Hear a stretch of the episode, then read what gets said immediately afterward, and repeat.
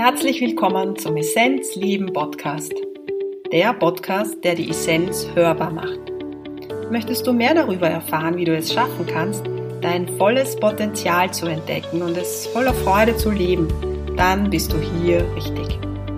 Ich bin Christine und ich habe mir vorgenommen, Menschen auf ihrem Weg zur Essenz zu begleiten und ihre Essenz auch hörbar zu machen. Falls du es nämlich noch nicht wissen solltest, in dir schlummert ein großer Schatz deine Essenz. Wer oder was bist du wirklich? Erkenne deine Essenz und lebe sie. Viel Freude beim Hören.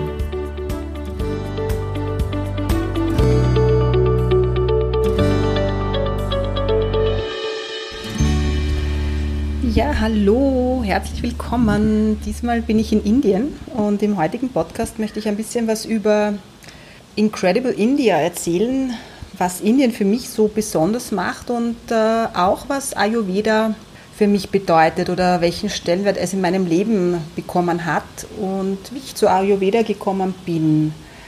Ich werde auch so ein bisschen einen Vergleich anstellen zwischen unserem westlichen Ayurveda und dem indischen Ayurveda. Ich bin ja sehr viel in Indien, war auch mal ein halbes Jahr in Indien und habe dort Ayurveda auch gelernt. Ähm, ja, ich freue mich.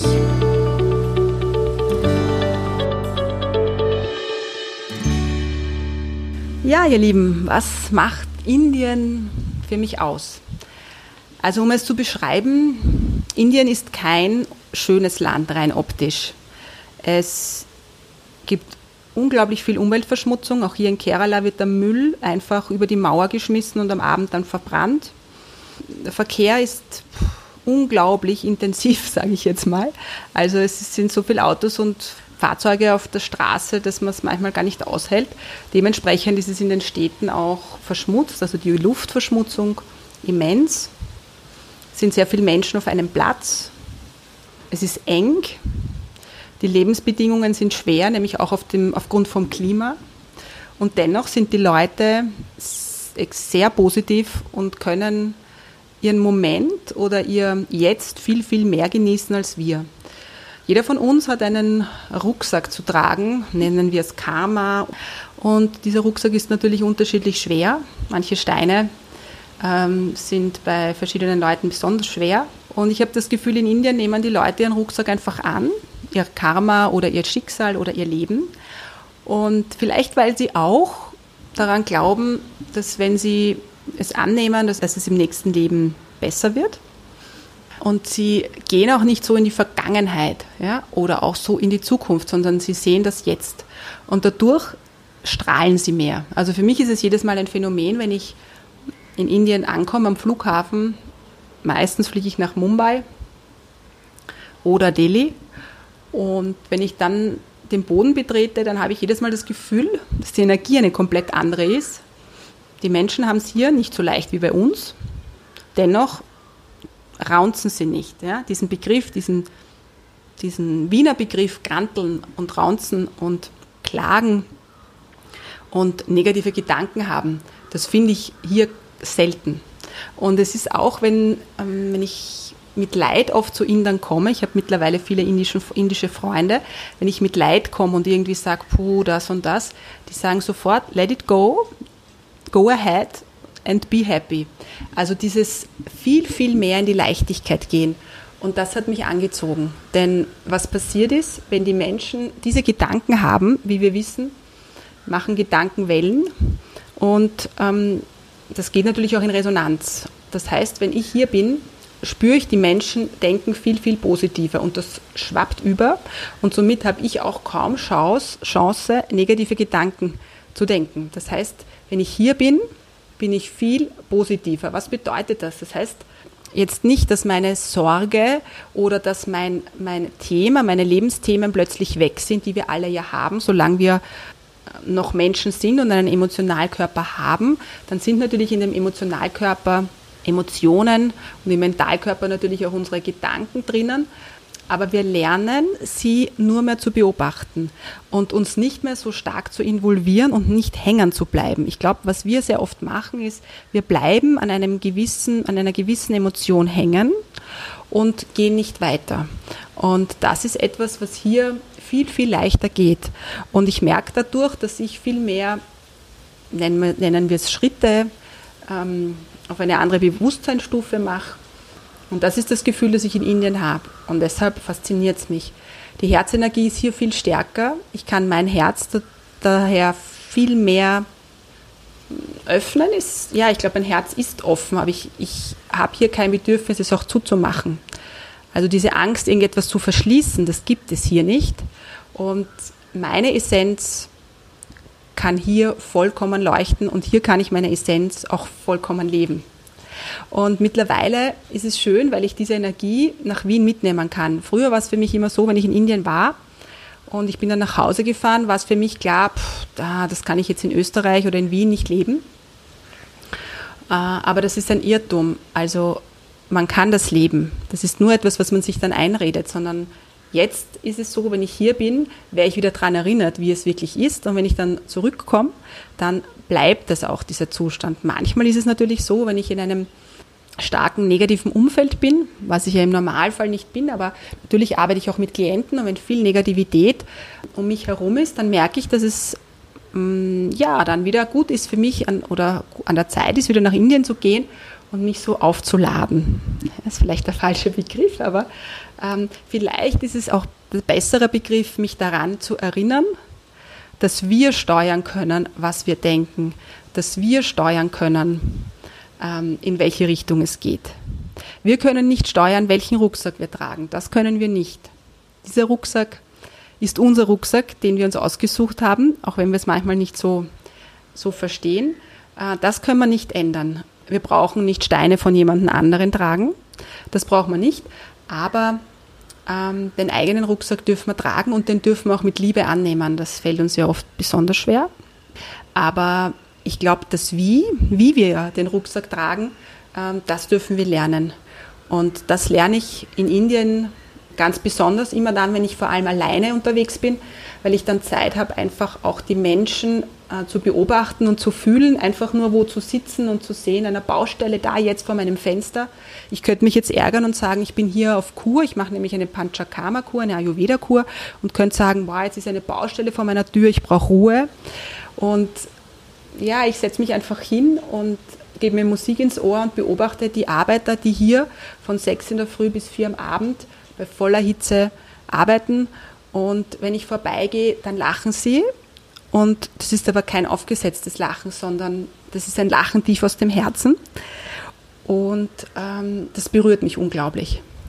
Und wenn ich manchmal in Wien unterwegs bin oder ähm, Europa, ja, also ich habe eine Zeit lang auch in Deutschland gelebt, dann gibt es das auch. Ich will nicht sagen, dass es das nicht gibt, aber sehr oft bemerke ich, dass ähm, da ein so ein negativer Flash ist, so ich nenne es mal Raunzen oder Jammern. Mhm. Ich kann euch nur empfehlen, nach Indien zu fahren. Indien kann man komplett ablehnen oder lieben. Und ich glaube, wenn ihr es aus, den, aus meinen Augen sehen könnt oder wenn ihr es versucht, aus meinen Augen zu sehen, dann werdet ihr anfangen, es zu lieben. Ja, und wer mich kennt, weiß, dass es nicht nur Indien ist, was mich unglaublich fasziniert und anzieht, sondern auch Ayurveda.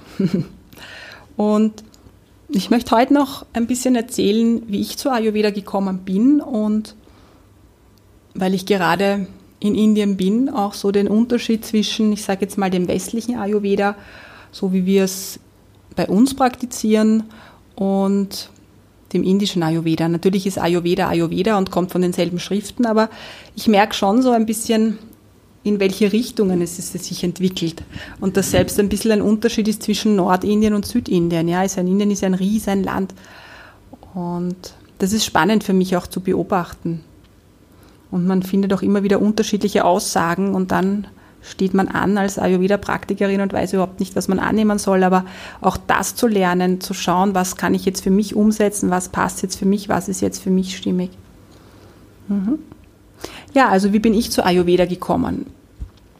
Ayurveda begleitet mich schon relativ lang, weil in dem Moment, wo man zu Yoga kommt, kommt man irgendwann einmal auch zu Ayurveda, weil äh, es aus denselben Schriften kommt, von den Veden. Und ich hatte das Wissen so ein bisschen aus Büchern, so ein oberflächliches Wissen. Und bei einer Yogalehrerausbildung ist es mir ziemlich schlecht gegangen. Also ich habe da Schlafstörungen bekommen, Kreuzweh, mm, das Gefühl gehabt, mein Geist wird gar nicht ruhig. Für die Leute, die schon in Ayurveda involviert sind, also mein Vater ist halt einfach in die Höhe gesprungen. Und da war eine Ayurveda-Therapeutin dabei und die hat mich dann ein paar Tage hintereinander mit Öl massiert und mir auch ein paar Essenstipps gegeben, die ich dann wirklich auch eingehalten habe und mir dann empfohlen, mich jeden Tag weiter zu ölen, also so diese ayurvedische Tagesroutine mir gesagt. Und ich habe wirklich innerhalb von fünf Tagen, einer Woche ist es mir so viel besser gegangen. Und alles, was man selber spürt am eigenen Körper, ich glaube, da fängt man dann an, Feuer zu fangen. Und ich bin vom Ursprung her Lehrerin und ich habe bemerkt, das ist ja bei den Kindern genauso und bei den Erwachsenen natürlich dann auch so. Ähm, wenn du mit den Kindern so arbeitest, dass sie selber fühlen und selber erleben, dann ist das das beste Learning. Ne? Und wenn, sie, wenn du ihnen nur die Bücher vorsetzt, dann ist das, werden sie da wahrscheinlich 10% aufnehmen. Und das war bei mir auch so. Und ja, und irgendwann mal merkst du, wenn du mit Ayurveda involviert bist, dann willst du auch in das Mutterland von Ayurveda gehen. Es zieht dich dorthin. Jetzt gar nicht so, glaube ich, um was zu lernen, sondern auch um das so zu fühlen. Wie ist dieses Land? Was, was sich, spielt sich dort ab? Und so war es bei mir auch. Das war Ende 2015 hat es mich stark nach Indien gezogen, auch weil ich zu dem Zeitpunkt gemerkt habe, mein Leben ist in einer Krise. Das war eine relativ traumatische Situation. Ich wusste, Indien heilt mich, aber auch Ayurveda ruft mich. Und dann habe ich halt begonnen, auch hier ähm, tiefer zu gehen. Und ja, und so kam es dazu. Ich habe meine Grundausbildung in ähm, Deutschland gemacht und Österreich. Und für mich war es dann spannend zu sehen, und jetzt kommt dieser Unterschied, dass wir im im Westen sehr, sehr viel Wert auf die Ernährung legen. Also Ayurveda ist ein Teil von Ayurveda ist einfach die Ernährungslehre und ein wichtiger Teil. Und was ich bemerke, ist, dass wir eben den Schwerpunkt ganz stark drauf legen im Westen. Und dass wir manchmal auch sehr dogmatisch sind. Also es gibt diese drei Typen, Vata, Pitta, Kapha, beziehungsweise es gibt es ja, auch Mischformen für die, die noch nicht in Ayurveda involviert sind und dass wir sehr ähm, im Westen darauf, ähm, äh, ja, wie soll man sagen, aus sind, dass wir wissen, welcher Typ sind wir und welche, was dürfen wir dann essen. Und hier in Indien ist es so, dass ja, der Typ ist sicher wichtig. Wir sagen auch Prakroti dazu. Aber viel, viel wichtiger ist der Ist-Zustand, die Vikiti. Viel wichtiger ist der Ist-Zustand. Also wie ist es im Moment? Und meine Ayurveda-Ärztin hier in Indien, also nein, hier in, meine Ayurveda-Ärztin hier in Kerala, die sagt, Christine, schau, es ist wichtig, dass wir alle sechs Geschmacksrichtungen haben und dass wir sehr abwechslungsreich essen. Und natürlich gibt es manche Lebensmittel, die vielleicht für den einen gar nicht so gut sind, aber das Augenmerk nicht so extrem drauf zu legen. Es ist wichtig, aber nicht so extrem drauf zu legen. Und das finde ich spannend. Und ich glaube auch, und das haben wir auch in einem Gespräch jetzt vor ein paar Tagen gehabt, dass das Mindsetting ja, viel, viel wichtiger noch ist. Ja. Also der physische Körper ist einfach auch unglaublich wichtig, aber er ist ein Sechstel von dem, was wir ungefähr sind. Also heißt das für uns, dass wir noch viel, viel mehr darauf achten dürfen, also positive Gedanken ziehen.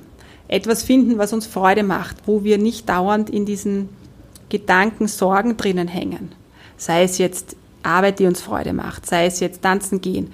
Ähm, ich sage jetzt auch Meditation, ja, wobei Menschen, die einen sehr wilden Geist haben und sich klassisch hinsetzen und die Augen schließen und konzentrieren wollen, das ist dann oft schwierig für die, die brauchen manchmal ein paar Vorstufen. Ja. Also dieses Mindsetting ist noch, noch, noch, noch viel wichtiger. Ja? Also nicht falsch zu verstehen. Ernährung ist super wichtig im Ayurveda, aber ich merke halt, durch das, dass wir im, Westen nicht so viel Tools haben, weil wir dürfen keine Kräuter verschreiben, vor allem wir als Ayurveda-Praktikerinnen oder Praktiker. Und so versuchen wir uns halt wirklich so auf diese Ernährung zu spezialisieren. Das ist auch ein wichtiger Punkt. Vor allem dann, wenn man erkennt, dass das Nähern auch immer eine ganz andere Ebene mit sich bringt, nämlich das Nähern im ganzen Sinn, das Nähern von unserem Energiekörper, das, das Nähern von unseren Emotionen und so weiter, ja.